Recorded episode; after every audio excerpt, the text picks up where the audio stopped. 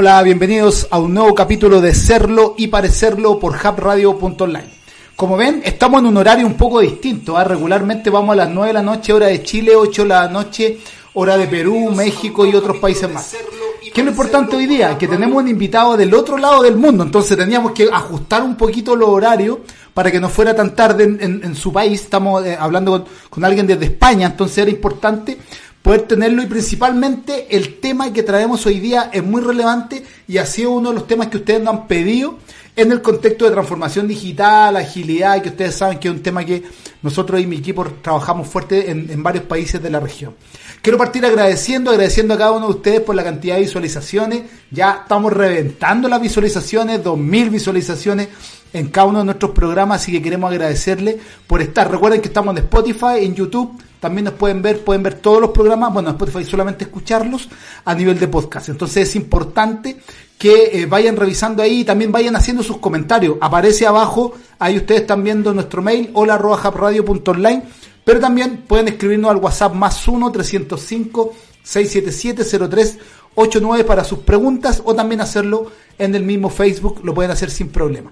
También comentarles que nos quedan algunas copias del primer libro, Hackeando el Cambio, mi primer libro junto con Clemente Baeza, para que se suscriban ahí en la página web de marmonoscoach.com. Ya se viene el lanzamiento oficial, tal como les digo siempre, desde Puerto Rico estamos armando toda la el marketing, ya sacamos un problemita que teníamos en Amazon que no nos cuadraba y no sé qué, pero ya lo sacamos, así que próximamente se viene la información a todos los correos que se registren, le va a llegar un, un mail avisando que ya lo pueden descargar desde Amazon, así que yo los invito a suscribirse y desde ahí les va a llegar el link para que lo van a descargar. Bueno, sin más, hoy día tenemos un invitado internacionalísimo, ya que es del otro lado del, del mundo, como le digo, desde España. De España ya son las 9 de la noche. Estamos con Javier Gómez. Javier, ¿cómo estás? Gusto en saludarte. Buenas, Julián, Julián Gómez. Julián, ¿por qué te guardé? Ah, Julián, te doy razón, Julián, Julián, Julián. Aquí te tengo. Oye, gracias por, por estar con nosotros, gracias por, por acompañarnos. Yo sé que ya, ya es tarde, pero teníamos, esta, tal como te comentaba en antes, tenemos esta vista de eh, darle una vuelta al tema de edad. Hoy día en Latinoamérica, y, ya lo, lo validé contigo, SAFE es el marco de referencia escalable a nivel mundial que toda la gente conoce y quiere eh, aprenderlo y implementarlo. ¿sí? Eh, no sé cómo será en Europa, pero acá los cursos son muy caros, el, el, valor de uno de los talleres es carísimo. Y desde ahí, a mí más que el precio, no, no, me cerraba safe. ¿ya? Cada vez que me pongo a estudiar, o un cliente me pide, o alumnos de las mismas certificaciones que tenemos de el Coach acá en Chile, nos dicen, oye, no, es que safe, safe. Y la verdad es que a mí nunca me cerró. Y hace un tiempo atrás, un amigo eh, del PMI, que yo te decía, del Project Management Institute, acá en Chile, me dice, Marcelo, mira, dale una vuelta a esto de dar de disciplina y hay. Y cuando lo publiqué hace unos días en, el LinkedIn y te etiqueté y todo, la gente me empezó a preguntar, ¿qué era DAT? Y, eso es lo, lo primero, pues primero preséntate para que te conozcamos, eh, a qué te dedicas, qué es lo que haces, y de ahí vamos a entrar específicamente en el tema DAT. Cuéntanos, ¿quién es Julián Gómez? Okay. Lo primero, muchas gracias por invitarme a tu programa, verdad que es un placer estar por aquí. Y que, bueno, yo me dedico en general a temas de la dirección de proyectos tengo un blog que escribo normalmente toda la semana en laboratorioti.com, donde hablo temas de dirección de proyectos, agilidad, escalado, etcétera, que son temas que me apasionan. También he escrito algún libro, como El Juego de Trono de los Proyectos, y son cosas, temas que siempre me han apasionado mucho. Aquí tengo suerte de participar en algunas conferencias y demás. Y también me dedico otra parte a temas de asesoramiento en empresas para eh, tienen que controlar a sus proveedores, gestionarlos, ayudar a sus proveedores y demás a la hora de desarrollar software. Eso es un poco todo lo que me dedico de forma muy breve y muy resumida. Sí, oye, yo estuve mirando tu blog, está, bien, está bien interesante. Y después te voy a preguntar sobre, no sé si un juego o un libro, esto de lo. Esto que comentaste recién. El juego de trono de los proyectos, ¿no? Es. un libro, es un libro que utilizo para enseñar 15 lecciones para la dirección de proyectos, pero basadas en la saga de Juego de Tronos. Entonces, te cojo ejemplos de Juego de Tronos para que puedas aprender a ser mejor director o directora de proyectos. Entonces, cada una son 15 lecciones, 15 capítulos, y en cada uno de ellos lo que hago es relatarte cosas que puedes ver en la serie, o sea, son al final ejemplos prácticos que puedes ver y luego aprender de ellos a cómo tú mejorar. Más también voy dando las lecciones de cómo mejorar, libros para aumentar en cada uno. Recomiendo un libro, recomiendo una película. O sea, tiene bastantes cosas. Está bastante interesante. Ah. está mal que yo lo diga, pero es cierto. Se pueden ver las reseñas en Amazon y la gente también coincide bastante. Ah, buenísimo, pero cuéntame una cosa. Es, es más práctico que teórico, ¿no? Sí, a mí lo que me gusta ante todo es ser pragmático, o sea, llegar a la practicidad. Entonces lo que hago siempre es contar una primera parte teórica para entenderlo, para saber sobre lo que estamos hablando, pero luego la aplicación práctica. Y para eso utilizo los ejemplos de Juego de Tronos, que son ejemplos que cualquiera podemos acceder al ver la serie o a leer los libros de la saga y aprender de ellos directamente a cómo aplicar esas técnicas. Mira, qué bueno, porque regularmente, y yo lo he comentado mucho, este es mi primer libro que, estamos sacando junto con mi amigo Clemente Baeza, y cuando a mí me gusta leer un libro, me gusta leerlo bien, que venga teoría y todo, pero que después venga una herramienta, porque finalmente, claro, uno queda con el gustito de que nos llega la herramienta. Entonces veo que en el caso tuyo es, es con arte herramienta, ¿no? Sí, sí, correcto. Porque coincido contigo. Para mí, al final, el conocimiento que se queda sin aplicación tampoco nos sirve de mucho, ¿no? Nos puede servir para tener un conocimiento si queremos algo de historia y demás, pero si queremos en nuestro ámbito, ¿no? Que son los proyectos, la dirección de proyectos, si no tenemos una práctica, algo que aterrizar, una herramienta que nos ayude a practicar en nuestro día a día, es muy difícil poder llevar ese conocimiento a lo que nos interesa, que es conseguir el éxito. ¿no? Sí, concuerdo contigo. De, repente los libros dicen muchas cosas bonitas que cuando tú las lleváis a la práctica, la verdad es que no es tan así. Por eso yo siempre digo, no le crea a los libros. hágalo, hágalo. Está bien leer. Como, solemos decir muchas veces, ¿no? El PowerPoint lo soporta todo. Si Eso. O algo, podemos decir cualquier cosa. Pero luego falta el tener el fundamento real. Por eso a mí me gusta mucho, siempre que hablamos de algo, fundamentarlo en estudios, en casos prácticos y en casos reales para que no se quede solo en algo que hizo un loco, que escribió, como tú dices, no, algo que ha escrito un loco en un libro y ya está. No. Aquí lo que nos interesa, como hablábamos antes, es mejorar, ¿no? Y cada uno podemos ayudar a los demás desde nuestra experiencia.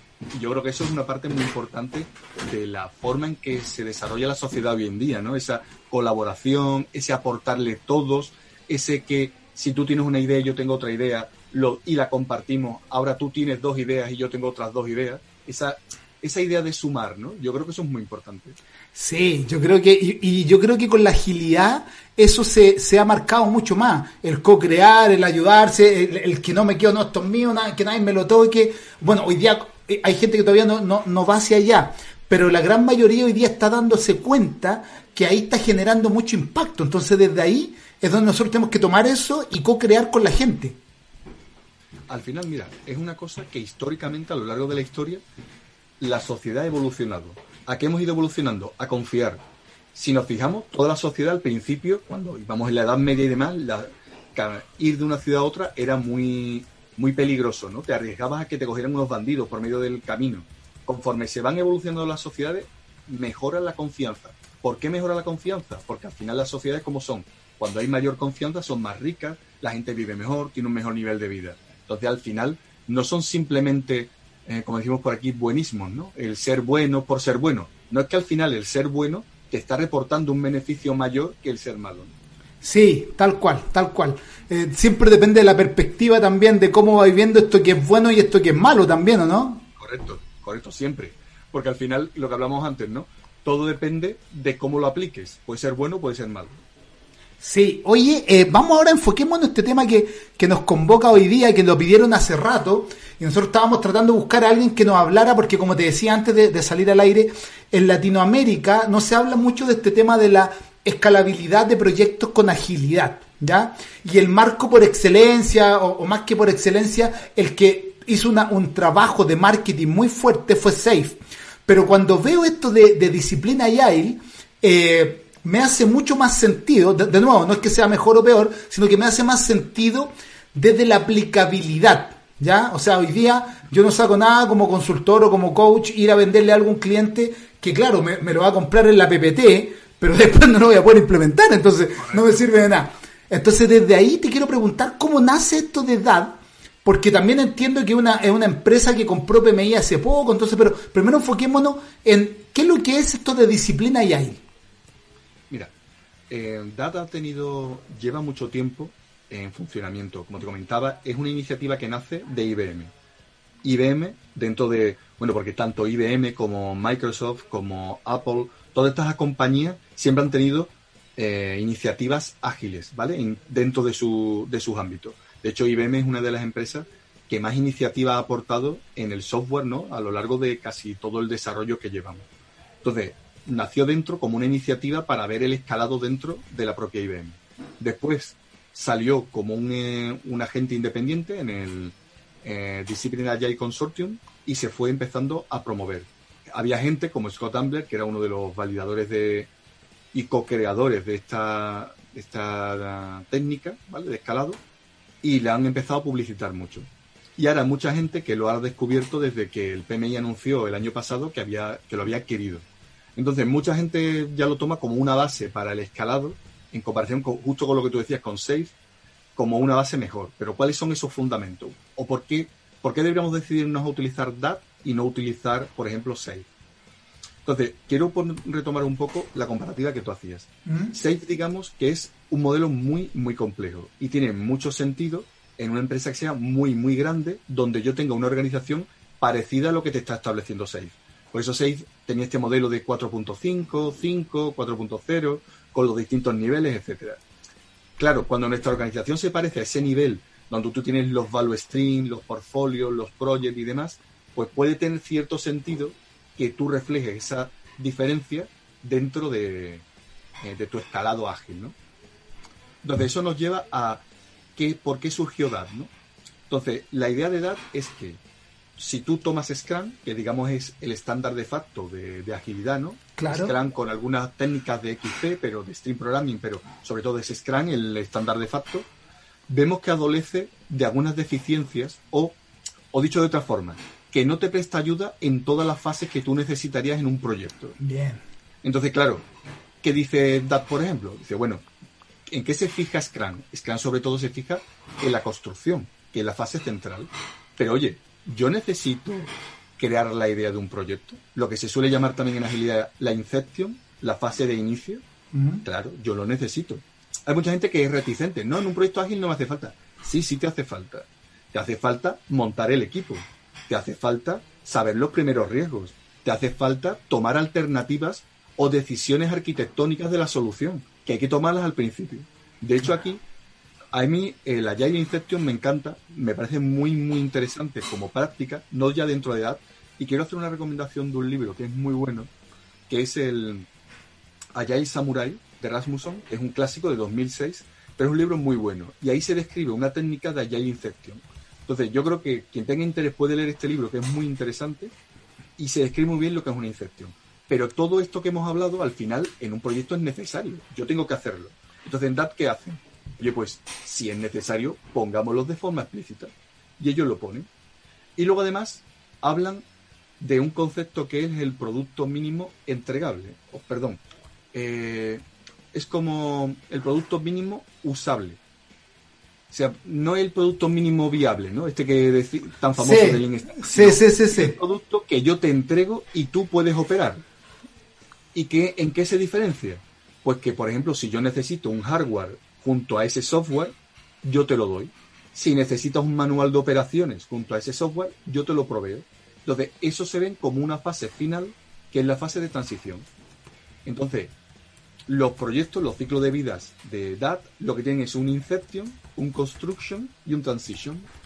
La primera parte es para la, el montado del proyecto, toda esa parte inicial, Construction coincidiría con Scrum, los distintos sprints que vamos teniendo, las distintas iteraciones, y al final tenemos un transition que es preparar el proyecto que ya está construido, o sea, el software que ya está construido, para ser entregado a operaciones y que ya se pueda operar.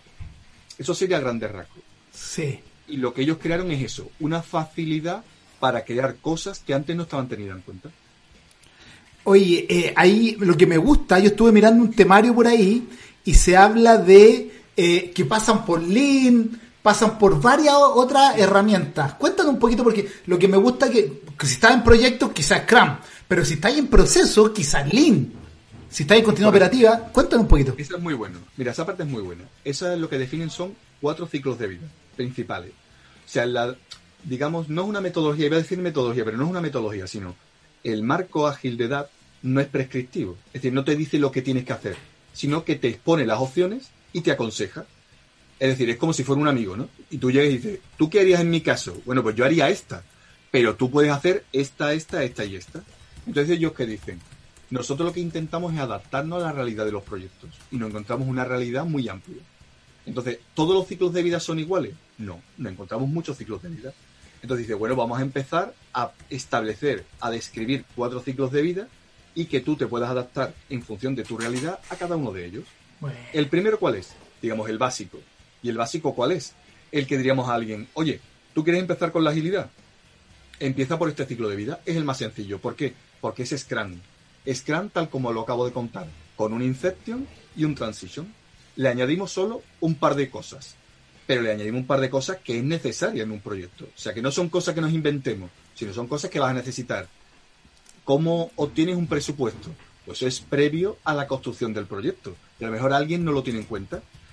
A lo mejor eh, Scrum, la gente lo entiende, lo entiende mejor dentro de una empresa de desarrollo, a lo mejor media, pero en una, en una startup, por ejemplo, en una empresa pequeña, se puede entender más esa fase de decir, bueno, primero tengo que buscar el presupuesto para poder desarrollar el proyecto. Por eso está muy cercano a un amplio margen de vida. Entonces dice, bueno, tú puedes empezar con este, pero quieres evolucionar. ¿Cuál sería la evolución? Pues lo que ellos llaman el ciclo de vida Lean. ¿Qué es el ciclo de vida Lean? Pues tengo un Kanban, monto un Kanban y ya tengo tareas más o menos. Bueno, lo que ellos hablan también es que en el modelo básico yo puedo de antemano predecir más o menos el tamaño de lo que tengo entre manos, ¿vale? Estimar ese tamaño de lo que tengo entre manos. Entonces en el modelo Lean no lo puedo definir tan claramente. Entonces me van llegando tareas y las voy haciendo de forma independiente. Pero al final, para pasar a la transición, espero a tenerlas todas. Y una vez que las tengo todas, paso a tener en producción el software que he desarrollado. Pero ya estoy trabajando en Link. Digamos que es un avance. El siguiente modelo sería el DevOps. Es decir, yo ahora, cada opción, cada tarea, cada ítem que yo quiera hacer, se desarrolla en su tablero, pero ya no espera para que todos pasen a producción, sino que directamente se pone en producción, cada uno independientemente. ¿Qué pasa? Que como estamos viendo, el nivel de desarrollo que tiene que tener un equipo para desarrollar en el último ciclo de vida tiene que ser más avanzado que los anteriores. Con lo cual ellos ya lo que nos están proponiendo es una forma de evolución de nuestros equipos, que podemos empezar con equipos Scrum sencillitos que vayan aprendiendo y conforme evolucionan vamos pasando. Con lo cual, ¿qué logramos?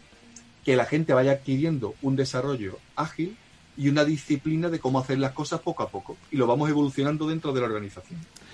¿Sabes lo que.? ah, perdón, perdón, dale, dale, dale, perdón. No, no, te iba a decir, simplemente queda otro más, te lo resumo brevemente. Sí. Ellos llaman el Lean Startup. Eh, y lo que dicen es claramente que ellos copian la metodología Lean Startup de Eric Rice y lo que hacen es, ese se quedaría, digamos, en la fase de Inception únicamente. Pero eso es la típica fase que tú construyes de una forma rápida con poco presupuesto, gastando poco, testeas con el usuario final, obtienes conocimiento validado y vuelves a cambiar tu idea, a pivotar o a conseguir a seguir haciendo. Porque digamos que ese es un modelo cuando tú quieres desarrollar, testear un ciclo de vida para testear una idea, encontrar una idea, etcétera. Estoy haciendo aquí una analogía de todo lo que me explicaste. Aquí tengo un libro por cada tema.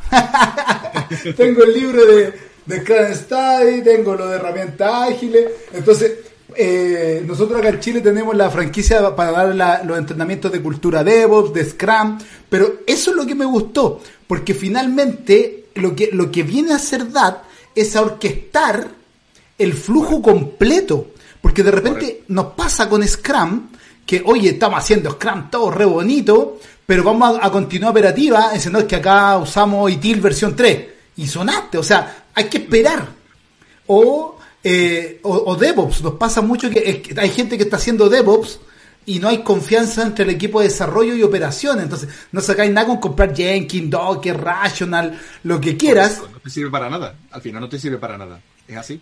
O, por ejemplo, mira, hay gente que le cuesta mucho entender que hay un equipo de pruebas dedicado que no forme parte del equipo Agile y la gente no lo entiende. Y mira, yo una vez conocí a un chico que me contó que él estaba desarrollando aplicaciones para entornos sanitarios y que él decía que él tenía por cada desarrollador tres testers. O sea, tenía tres personas que probaban por cada desarrollador. Entonces, al final lo que tenemos que ver es que la situación es distinta. Puede ser que yo tenga un marco de trabajo o un ámbito de negocio en que la regulación me hace que necesite tener muchas más pruebas o que yo certifique que un tercero ha probado y ha dado lo que hay a eso, porque a lo mejor estoy en un entorno bancario o del gobierno o de defensa que tienen una serie de secretos, de, de temas, y necesito certificar con un tercero. Entonces la situación cambia y en eso me tengo que adaptar. Sí, yo, como te digo, o sea, a mí me, generó mucho impacto porque yo hice todo por separado. Estudié Lean con, con gente en España, estudié Scrum con gente de la India, eh, DevOps lo estudié con gente de Estados Unidos, pero me faltaba ese, ese, esa orquestación completita del flujo para llegar desde la generación de la idea, todavía ni siquiera proyecto, hasta que llega a producción. Entonces, eso me, ha gustado bastante y desde ahí creo que va a generar mucho valor. Ahora, la pregunta que yo te hacía antes de, partir, ¿por qué no se ha difundido tanto? Si siendo que es un, es un framework que está bien interesante y genera tu impacto. Hombre, yo tengo, yo tengo mi, mi propia teoría. Y mira, que tenía aquí preparado para comentarte los resultados. Mira, hay una empresa que se llama Version One que eh, de hecho este año la ha adquirido Colabnet, que tiene un software, pero ellos lo que hacen es una encuesta muy interesante todos los años sobre Agile, ¿no? sobre temas de escalado, porque ellos tienen una herramienta para ayudar y demás. Entonces, hay una, dentro de esta encuesta, eh, les preguntan a la gente cuál es el framework de escalado que utilizan. Entonces, mira, quería comentarte los resultados para que veas. Dale, dale el 30% dicen que el framework que usan es Safe. Cáchate. ¿Vale? O sea, Safe es el rey indiscutible. El 30%. El 19% responde no lo sé. O sea, ¿qué framework de escalado utiliza? No lo sé. El 19%. ¿eh? El 16% utiliza Scrum o Scrum de Scrum. Y al final, Scrum de Scrum parece como un trabalengua. Scrum de Scrum de Scrum de Scrum. De sí, sí, sí, sí. en el libro está así. Claro, es muy complicado. Al final, es un framework que no es framework por sí, porque al final la coordinación que necesita es tan compleja que no. Pero ya cuando, bueno, luego está de Scrum tiene un 16%. Luego tenemos método creado internamente, un 8%. Es decir, es la gente que dice, en vez de decir no lo sé, dice no, yo es que me creo una cosa que me funciona que es lo típico, ¿no? Yo lo que yo me crea me funciona seguro. Claro. Y ya el siguiente es DAT. Pero DAT, lo que te quiero comparar es, tiene el 7% del market, pero es que el año pasado tenía el 5%, con lo cual ya ha aumentado un 2%. Y yo creo que el tema de marketing era importante porque era una empresa que estaba haciendo las cosas muy bien, pero no tenía mucha exposición. Es decir, que la gente que lo conocía lo usaba, pero no había mucha gente que lo conociera.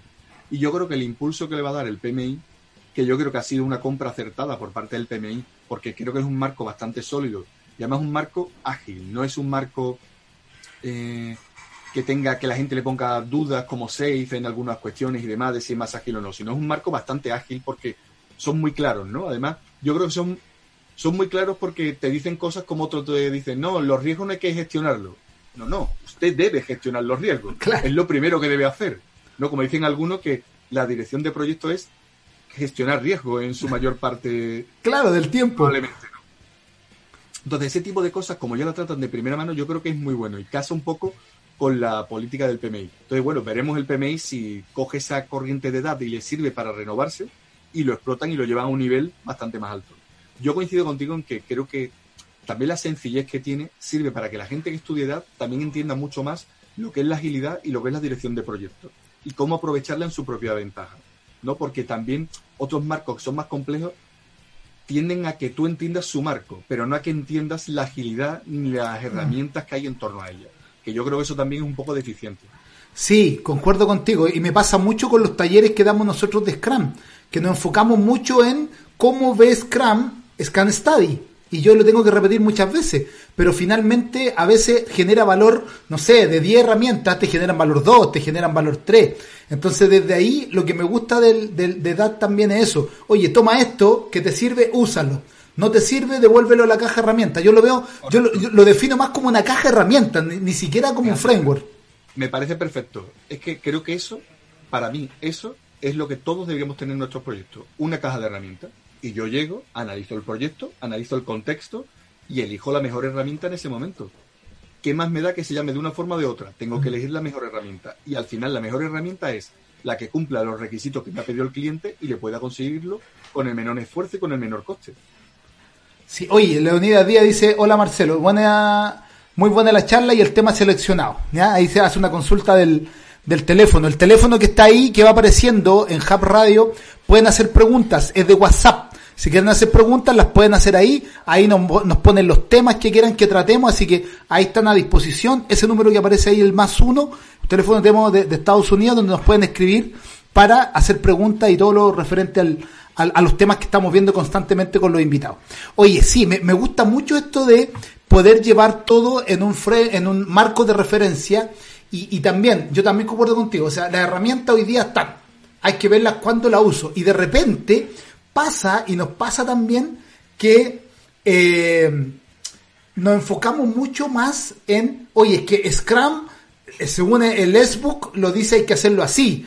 Y finalmente tú mirás y ¿sabes que la verdad es que en este proyecto que estoy llevando no me sirve? Mira, hay una. Hay una. Un taller que hice hace un par de años que me resultó muy, muy interesante. Y era, se llamaba eh, neuroli, neuroliderazgo. Entonces nos explicaban, bueno, era neuroliderazgo para equipos ágiles. Entonces empezaron a contarnos ah. a los últimos. Eh, eh, de hecho, creo que es de Lucas Kanga, que yo creo que está en... Conozco a Lucas Kanga, es, es argentino, vive en Chile, doctor en neurociencia. Pues sí, lo conozco. Y yo participé en el, en el taller que dio. Y me pareció muy interesante porque él dio el fundamento a eso justo que tú acabas de comentar y es por qué la gente se tira de cabeza unas normas. Y es porque nuestro cerebro, bueno, hay otro libro muy interesante que probablemente ya lo hayáis recomendado, el de Pensar despacio, pensar rápido de Daniel Kahneman, y cuenta lo de los dos sistemas de pensamiento del cerebro, el sistema 1 y el sistema 2, digamos, el consciente y el inconsciente, y explica un poco que cuando somos capaces de hacer algo muy, muy bien y muy rápido, automáticamente lo pasamos al sistema inconsciente. Y yo lo hacemos sin pensar. Por ejemplo, manejar un coche, ¿no? Cuando estás aprendiendo te cuesta mucho, pero luego ya lo haces automático. Ese es el gran problema ante la forma de desarrollo de la agilidad. ¿Cuál es? Que si yo me sé los pasos y lo automatizo, mi cerebro lo interioriza y ya no tengo que volver a pensar. Pero si yo continuamente tengo que estar pensando en si los pasos que estoy dando son los correctos o no, ponerlos en duda para buscar unos pasos nuevos, va en contra de la propia constitución de mi cerebro. Entonces tengo que luchar es reticente mi cerebro a funcionar así. ¿Qué es más sencillo? Que alguien me diga los pasos, que alguien me diga la norma y yo la sigo estrictamente. Por eso choca un poco con el, la forma en que nuestro cerebro trabaja. Por eso hay un poco, hay mucho, mucha literatura y mucho trabajo sobre la gestión del cambio, cómo hacer el cambio, cómo ayudar a ese cambio, porque nuestro propio cerebro es un poco reticente a los cambios, ¿no? Nuestro cerebro lo que le gusta es que las cosas sigan como estaban que no haya cambio ninguno, sí. porque él ya tiene las cosas aprendidas, no me cambies nada. Aunque tenemos movimientos en los que algo nuevo nos sirve de incentivo, pero en nuestro trabajo diario preferimos que las cosas se mantengan como estaban. Por eso las metodologías, los frameworks, los paso a paso, nos puede llevar tiempo aprenderlo, pero luego nos dan una seguridad, porque sabemos lo que hay que buscarlo. Pero eso es justo lo contrario de la agilidad. Claro. Yo creo que siempre, mira, hay una cosa que te quería comentar. Dale. El, para mí, uno de los modelos más interesantes para entenderlo, y es un modelo, ¿vale? La gente que nosotros ve tampoco al pie de la letra, como lo estamos comentando ahora. Uno de los modelos es el modelo eh, Cinefin. No es uno, de, es uno de los más que existen, pero define perfectamente cuándo aplicar un, un framework ágil o cuando uno waterfall o cuando uno de otro tipo. Entonces va dividiendo los distintos sistemas en sistemas simples, que son una causa, un efecto, tenemos una causa, tenemos un efecto. Si tengo el efecto, viene la causa. Sistema eh, complicado que una causa puede dar dos efectos o un efecto puede venir por dos causas. Entonces ahí necesitamos un especialista que conozca el entorno y ese especialista nos puede decir, después de analizarlo, necesita hacer esto, esto, esto y esto. Ahí está muy bien modelos tipo waterfall, porque yo de antemano puedo conocer con conocimientos de expertos cómo va a funcionar. Y luego están los complicados, que son aquellos en que solo sé las causas y los efectos después de que hayan sucedido.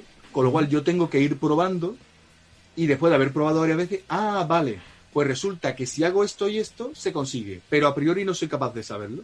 Y ahí es donde funcionan muy bien las metodologías ágiles, Por eso tengo que probar y constantemente estar mejorando la forma de hacer las cosas. Por eso hay que hacer retrospectivas del propio proceso, del propio producto, de lo que estamos haciendo, porque al final no nos sirven una serie de pasos. Tenemos que ir construyéndolo sobre la marcha y, y testeándolo constantemente. Mira, y, ahí yo hablo mucho, me gusta mucho el análisis que haces, porque finalmente una de las preguntas que me hacen mucho es, ¿por qué agilidad? ¿Por qué agilidad ahora está tan de moda? Y finalmente por los entornos que estamos viviendo, volátiles, inciertos, complejos y ambiguos, que en el fondo no sabemos qué va a pasar mañana. Hay mucha gente que dice, no, es que ahora con el coronavirus, con la pandemia, se va a poner muy de moda esto de la agilidad. No tiene que ver con eso, o sea, los negocios ya vienen complejos hace rato, ¿no?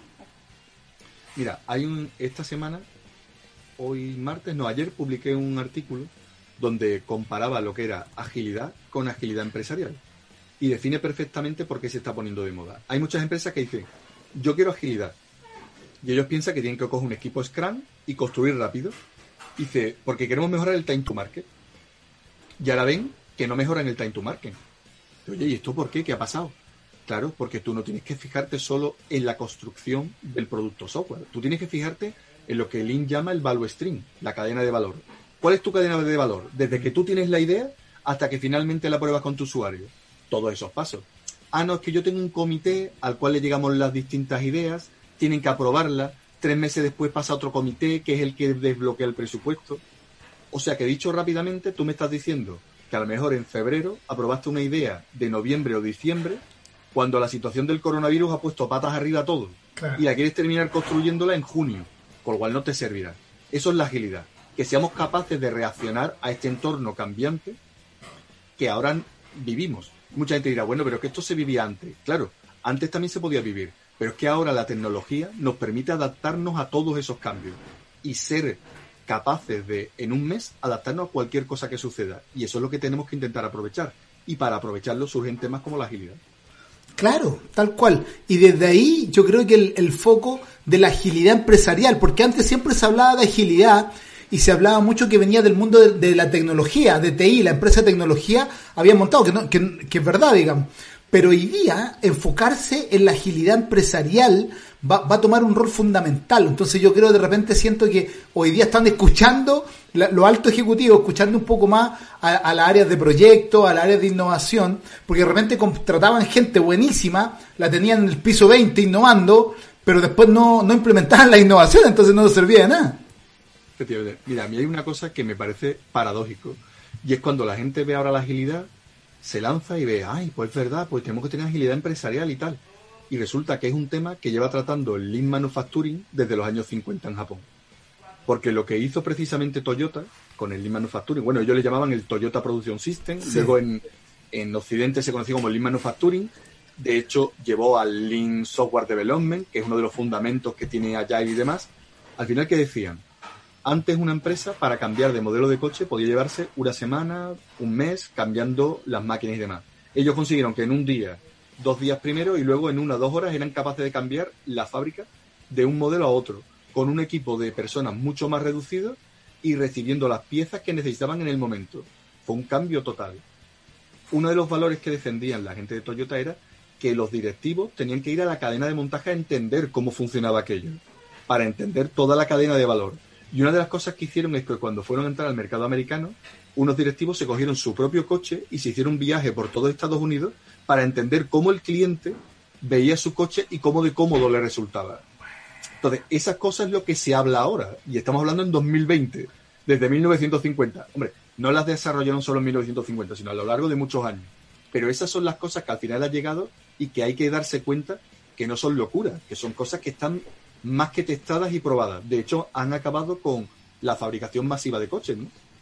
Claro, o sea, fíjate que esto no es nuevo, eso es otra cosa que me pasa mucho cuando voy a clientes, no, no, si esto es nuevo, si esto es nuevo, o esto es una moda y va a pasar. No sé si ya pasa algo parecido en Europa. Sí, sí, mira, a mí me pasa muchas veces cuando dice la gente, eh, le comentaba alguna herramienta y dice, bueno, pero es que eso es muy antigua. Digo, ah, que esta herramienta que yo te hablo es muy antigua. Sí, sí, Digo, bueno, pues tú usas Agile, sí, tú usas el Kanban, sí, pues más antiguo todavía que esta herramienta, es de los años 50. ¿Cómo puede ser? Claro, que esto lo desarrolló Toyota en los años 50 y lo sigues utilizando. No, hombre, pero digo, claro, es que tú estás cometiendo un fallo y es juzgar la herramienta no por el valor que te aporta, sino por su edad o por la moda. Y no, aquí hay que olvidarse. Porque si nosotros tenemos una herramienta que es como la rueda, que se inventó hace miles de años y sigue funcionando perfectamente, pues lo que tenemos que hacer es usarla y no sentirnos mal por usar algo que hace muchos años. La cuestión es que tomarla, las herramientas, las personas, por el valor que nos aportan. ¿Nos aportan valor? Perfecto, para adelante. ¿Que podemos mejorarla? Mejoremos, pero si no, sigamos usándola. Claro, es, por eso hablamos de herramienta, porque es eso, o sea, va a depender del foco, la empresa, el tipo de persona, y desde ahí va generando el valor necesario, y puede ser que algunas cosas hoy día me sirven, mañana no, y después sea al revés. Entonces desde ahí es como que yo veo mucho, mucha fortaleza. Ahora, desde el punto de vista de la implementación, ¿cómo lo ves en Europa? Porque acá en Latinoamérica por lo menos no hay, hay muy, muy poco, muy incipiente el, el tema. ¿Cómo, ¿Cómo se da allá en Europa? Aquí en Europa, por lo menos en la parte de España, que es lo que yo conozco, hay poca implementación. Sobre todo porque realmente mucha gente lo que está es o con Scrum o hay empresas que, por ejemplo, aquí tenemos el modelo del BBVA, ¿no? que es un banco que ha sido muy rompedor. Es un clásico, es un clásico, hay videos de éxito. Y además ellos llevan a gala que han utilizado Safe y que lo han implementado y que han hecho mucho. Entonces, todo el mundo pone su ejemplo. Hay mucha gente también que empezó a copiar los modelos tipo Spotify con, mm. los squads, las claro. y Spotify ha dicho, mm, señores, a mí esto me funcionó en un momento, ya ni yo mismo uso este modelo, usen ustedes otro. De hecho, yo creo que Spotify, el modelo que nadie copia es el real de Spotify, que Spotify empezó con Scrum, vio que no le funcionaba y fue evolucionando, pasó por los squads, vio que no le funcionaba, no que no le funcionara, sino que necesitaba mejorarlo para adaptarse a las siguientes cosas y lo fue y lo fue cambiando. Y la gente, en lugar de fijarse en ese modelo, se fija en copiar lo que ellos habían hecho. bueno, y hay un video en YouTube, re bueno, de un argentino que trabaja en Spotify y dice que ya ese modelo no le, no le servía.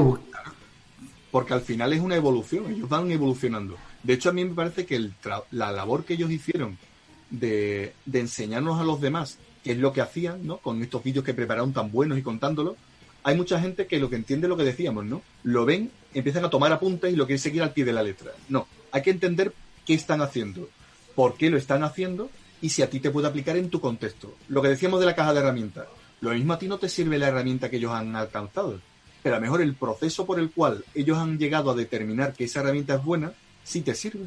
Y eso es lo que tienes que focalizarte. Lo que aquí sí te digo que hay muchas empresas que utilizan el término squad, tribu. Ya. Comunidad de prácticas, está muy extendido. Ven, en Latinoamérica nosotros decimos que copiamos todo, pero finalmente es igual. Estamos igual. A mí, el ejemplo que me gusta mucho es ING. ING está haciendo un buen trabajo y BVA en Perú está haciendo un muy buen trabajo en el Banco Intercontinental, que lo compraron hace poco. Y, y desde ahí veo que genera mucho valor. ¿Sabes lo que me está gustando harto? que están tomando estos modelos, cosa que aquí en Chile no ha funcionado. Traen modelos de afuera y lo implementan copiar-pegar. Entonces, ahí es donde estamos fallando, porque el copiar-pegar culturalmente, y aquí hay mucho foco en lo cultural, eh, eh, va a costar mucho más implementarlo. Yo creo que siempre, siempre, siempre hay que adaptarse, porque para mí el gran cambio siempre es el cultural. Usar una herramienta al fin y al cabo te la enseñan, tú la aprendes, te dan un curso y la usas. Pero cambiar culturalmente lo que estamos acostumbrados a hacer, de la forma que estamos acostumbrados a realizarlo, realmente eso es lo importante. Mira, uno de los cambios para mí que demuestran más que el cambio cultural, por ejemplo, la agilidad es el, más importante, cuando le preguntas a alguien, a un equipo, ¿vale? ¿Y el product owner está hablando con, con negocio? Sí. ¿Cuándo? Una vez a la semana. Nos enviamos correos, pero eso es hablar. No, pero yo sé lo que quieren. Vale, ¿quién redacta lo que hace falta? ¿Quién decide lo que hay que hacer? No, yo voy dando de alta las historias de usuarios. No, es que eso no es la idea. Es que el cambio cultural es que es negocio el que se meta a hacer eso. Y que el product owner puede ser un proxy y demás para, si hay varias personas de negocio, hacer un poco ponerlas de acuerdo. Pero no se trata de que haga un trabajo ahí espurio que no sirva para nada. Y eso cuesta mucho cambiar la mentalidad. Hay gente que antes subcontrataba y decía, bueno, tú me, me haces los requisitos porque yo te pago para que tú me los hagas. Claro. No, pero si es que esto, si no es que yo no te los haga o yo me niegue a hacer ese trabajo, es que lo que te va a aportar a ti más valor es que tú los hagas porque tienes el conocimiento de negocio. Y si no, lo que tienes que hacer es despídete tú y me contratas a mí porque soy el que tiene el conocimiento de negocio. Claro. Oye, y desde el punto de vista más de las, del entrenamiento, la certificación, aquí hay unos flujos de certificación, ¿no? Sí. ¿Mm? Si nos puedes contar un poquito. Sí, ellos tienen un flujo de certificación, creo recordar que son eh, cuatro, cuatro certificaciones, cuatro niveles que van en función, porque hacen un poco lo que tiene el PMI, pero ellos lo hacían antes. Si tú pasas un examen y demuestras que la teoría la dominas, tienes una certificación, ¿vale? Que es el certificado como agilista. Y luego los siguientes niveles dependen de si tú demuestras que has utilizado en la práctica y luego si eres un coach de, de Disciplinary Agile. Y luego para mantener la certificación no solo tienes que pagar el fee que ellos hacen cada año, sino que tienes que recibir una serie de, de horas de cursos como las típicas PDU como del PMI. Ah, ok. O tú ser el que imparte los cursos que también se te valora, ¿vale? Cursos de agilidad y mm. demás. También es valorable. Entonces, en eso tienen un nivel muy similar. Tú demuestras eso en la experiencia que tienes en la implementación y luego también el conocimiento práctico pasando un examen. El examen es un examen tipo test que lo puedes hacer a distancia.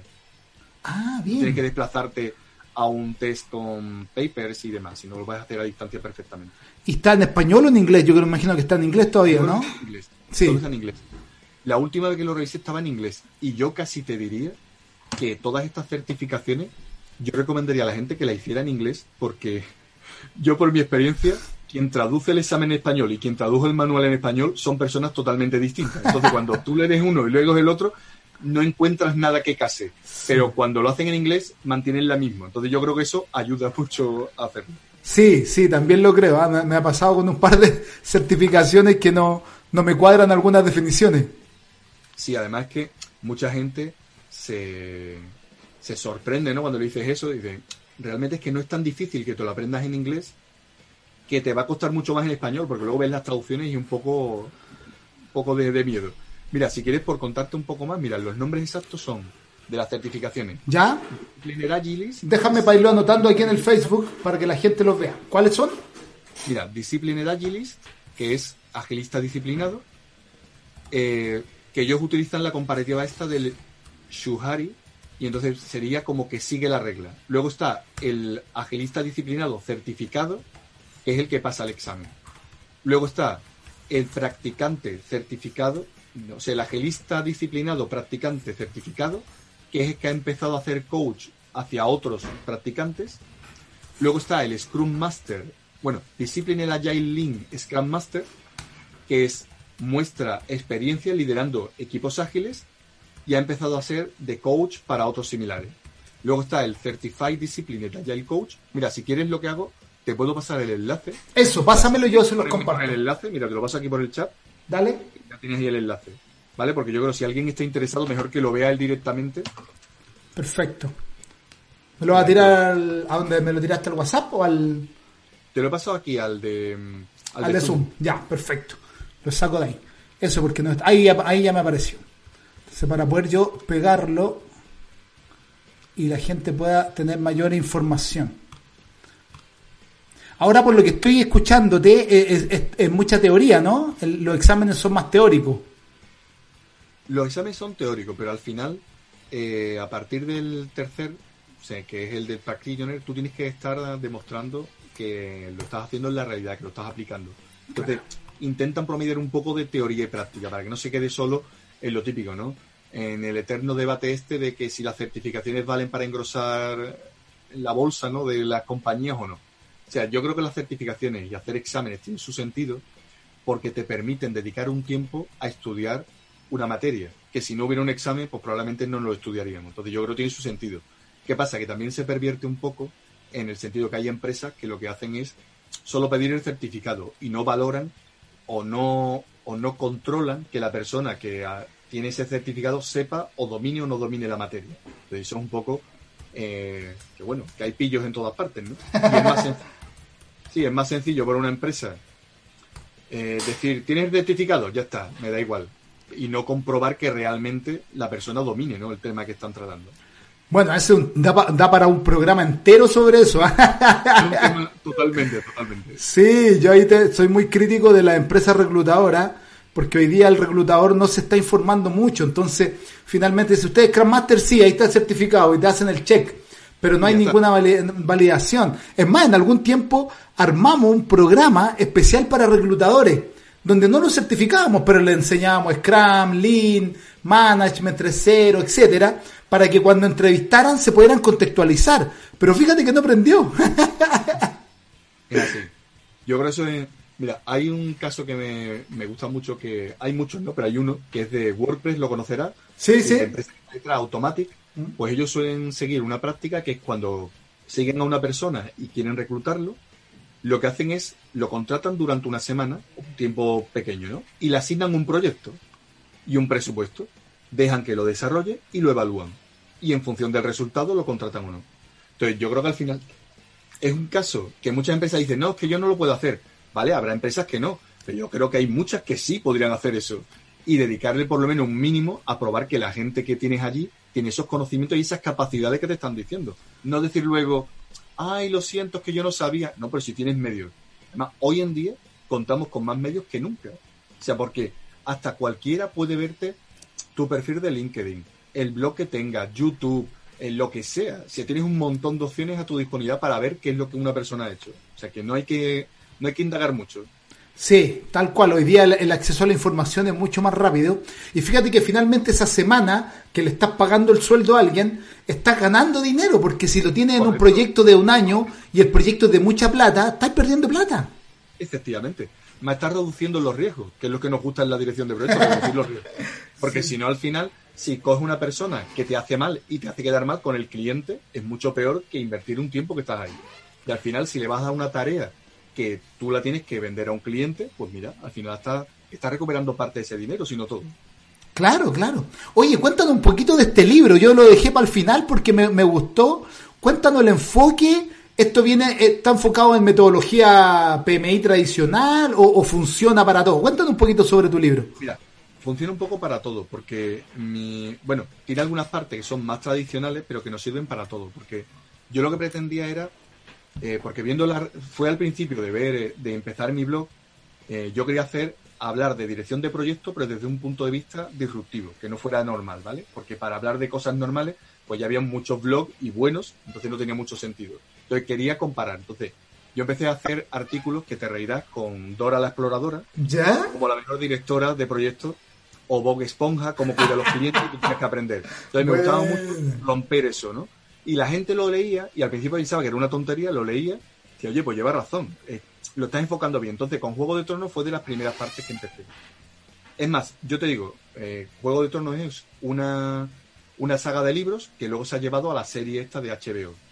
Y para mí el primer libro de Juego de Tronos lo recomendaría a toda la persona que se quiera dedicar a la dirección de proyectos. Porque me parece que todos los ejemplos que podemos ver nosotros en la dirección de proyectos están allí contenidos. Por eso fue una fuente de inspiración para cogerlo como ejemplos clásicos de lo que hay que hacer y lo que no hay que hacer con los equipos. Entonces, por ejemplo, yo en el libro lo que he dividido son en 15 lecciones agrupadas en tres partes. La primera va en torno al liderazgo, cómo es el liderazgo, doy un poco de teoría de cuáles son los distintos tipos de liderazgo, lo que yo llamo las paletas del liderazgo, los distintos tipos que hay, que luego en un proyecto te toca aplicar alguno de ellos más veces, otro menos, como un pintor, ¿no? Hay veces que tiene que mostrarte un poco no enfadado, pero sí que la gente vea que lo que se ha hecho no está bien. Y la mayor parte pues tiene que ser comprensivo, desarrollando a la gente, tipo coach. Entonces, muchos de los personajes de Juego de Tronos demuestran esas cualidades, pero a niveles extremos. Entonces, cuando lo explicas, puedes explicar, mira, fíjate en Cersei Lannister, que es de este tipo. Fíjate en Tyrion Lannister, que lo hace de esta otra forma. Entonces la gente puede irse a la serie, lo puede ver y aprende eso que es teórico en un personaje real. Y luego lo puede aplicar él. Oye, qué, qué interesante y qué ingenioso. O sea, hoy día, eh, y, como que lo miráis en tercera persona y después te das cuenta que es lo que te pasa a ti todo el día, ¿no? Correcto, correcto. Es que eso, mira, hay cosas que yo me llevo sorpresa porque ha habido gente. Mira, es que una vez tengo relación por aquí con profesores de la Universidad de Sevilla y uno me contaba, dice, el libro me ha encantado. Dice, es más, es que he vuelto a ver la serie y ya desde entonces voy analizando cada personaje, cada cosa. Dice, pero es que ahora veo una serie nueva y ya lo voy analizando desde ese punto de vista. Y es verdad, la gente empieza a verlo. A mí, por ejemplo, me gusta utilizar siempre ejemplos muy sencillos. Por ejemplo, yo le decía a la gente, te voy a enseñar siete lecciones que tienes que aprender para dirigir un proyecto de mi frutero. Y la gente decía, ¿tu frutero? Yo sí. Yo porque mi frutero es mejor director de proyecto que tú. Pero eso cómo es. Yo, mira, por esto, esto, esto y esto. Y escribí un artículo, la gente lo veía y dice, oye, pues es verdad. Entonces, usaba ejemplos. Y me gusta usar ejemplos esos del día a día, de cosas que vemos, para que la gente no tiene que ir a recurrir a un ejemplo de un MBA o MBA de una empresa de tal. No, no. Si tú quieres mejorar, los, los ejemplos lo tienes al cabo de la mano. O sea, en cualquier persona que te rodea, lo que tenemos que estar es pendientes para analizarlo, ser críticos con nosotros mismos, no pensarnos mejores que el resto de las personas que nos rodean, ser humildes y aprender esas lecciones.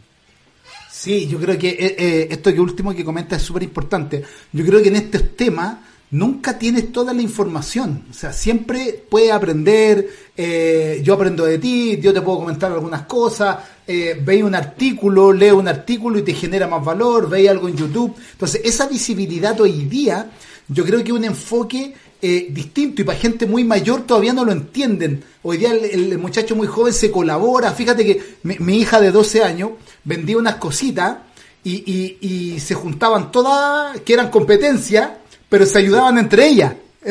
Cosa que en nuestra época eso no existía. y realmente ellas lo están haciendo porque consiguen un mayor beneficio. Claro, claro. Entonces, hay mucho que aprender. De repente creemos que porque somos mayores las sabemos todas y finalmente no. Yo aprendo mucho también de los niños, de otra gente, de otras culturas también. Correcto. Mira, estoy de acuerdo contigo. Nosotros somos más mayores y sabemos muchas cosas, pero no las sabemos todas. Mm. Entonces, lo que tenemos que tener yo creo que lo difícil es adquirir esa humildad de decir, bueno, a ver, ¿qué me están contando?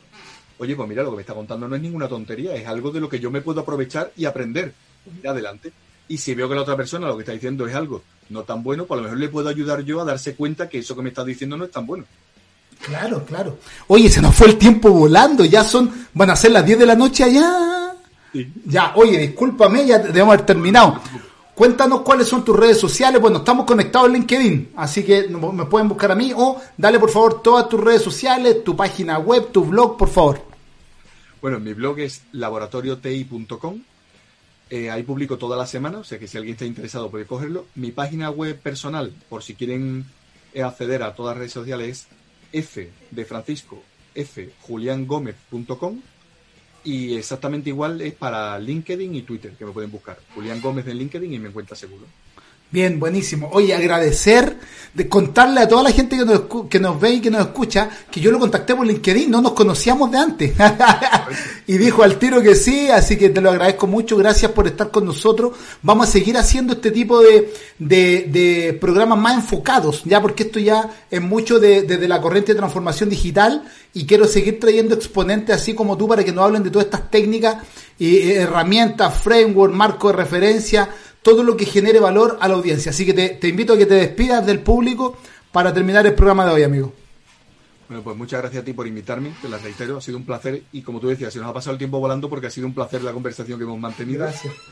gracias a toda la gente que nos está viendo y que cualquier cosa estamos a su disposición para que nos envíen preguntas y lo que quieran. Vale, buenísimo, muchas gracias, muchas gracias. Bueno, y a todos ustedes agradecer, gracias por estar constantemente con las visualizaciones. Eh, tal como decía al principio, estamos muy contentos todo el equipo Hub Radio con la cantidad de visualizaciones que estamos teniendo. Eh, se viene el lanzamiento del libro, recuerden, Hackeando el Cambio, suscríbanse ahí en marmonoscoach.com, slash Hackeando el Cambio, ahí voy a poner la información y todas las preguntas que tengan, por favor, háganla a nuestro WhatsApp o en las redes sociales también. Ya estamos en Facebook, en Instagram, eh, también en YouTube. Ya estamos en. Ah, se me olvidó comentar que ya estamos transmitiendo eh, en paralelo, tanto en Facebook como en YouTube. Ya podemos solucionar ese problema. Ahora nos falta Instagram, aquí sea en vivo, porque lo estamos haciendo eh, en diferido. Así que agradecer a cada uno de ustedes, esto es serlo y parecerlo. Y recuerden que hoy día a la noche tenemos el programa con el Instituto de Transformación Digital de Perú. Así que va a estar muy, muy interesante. Un respaldo bien, bien, bien, bien bonito que nos van a contar desde desde Perú tenemos dos, estamos al presidente y alguien más de ahí del directorio, así que estamos muy contentos también con eso. Esto es Serlo y Parecerlo por Hub Radio Empresarial y nos vemos en un próximo capítulo. Chao, chao.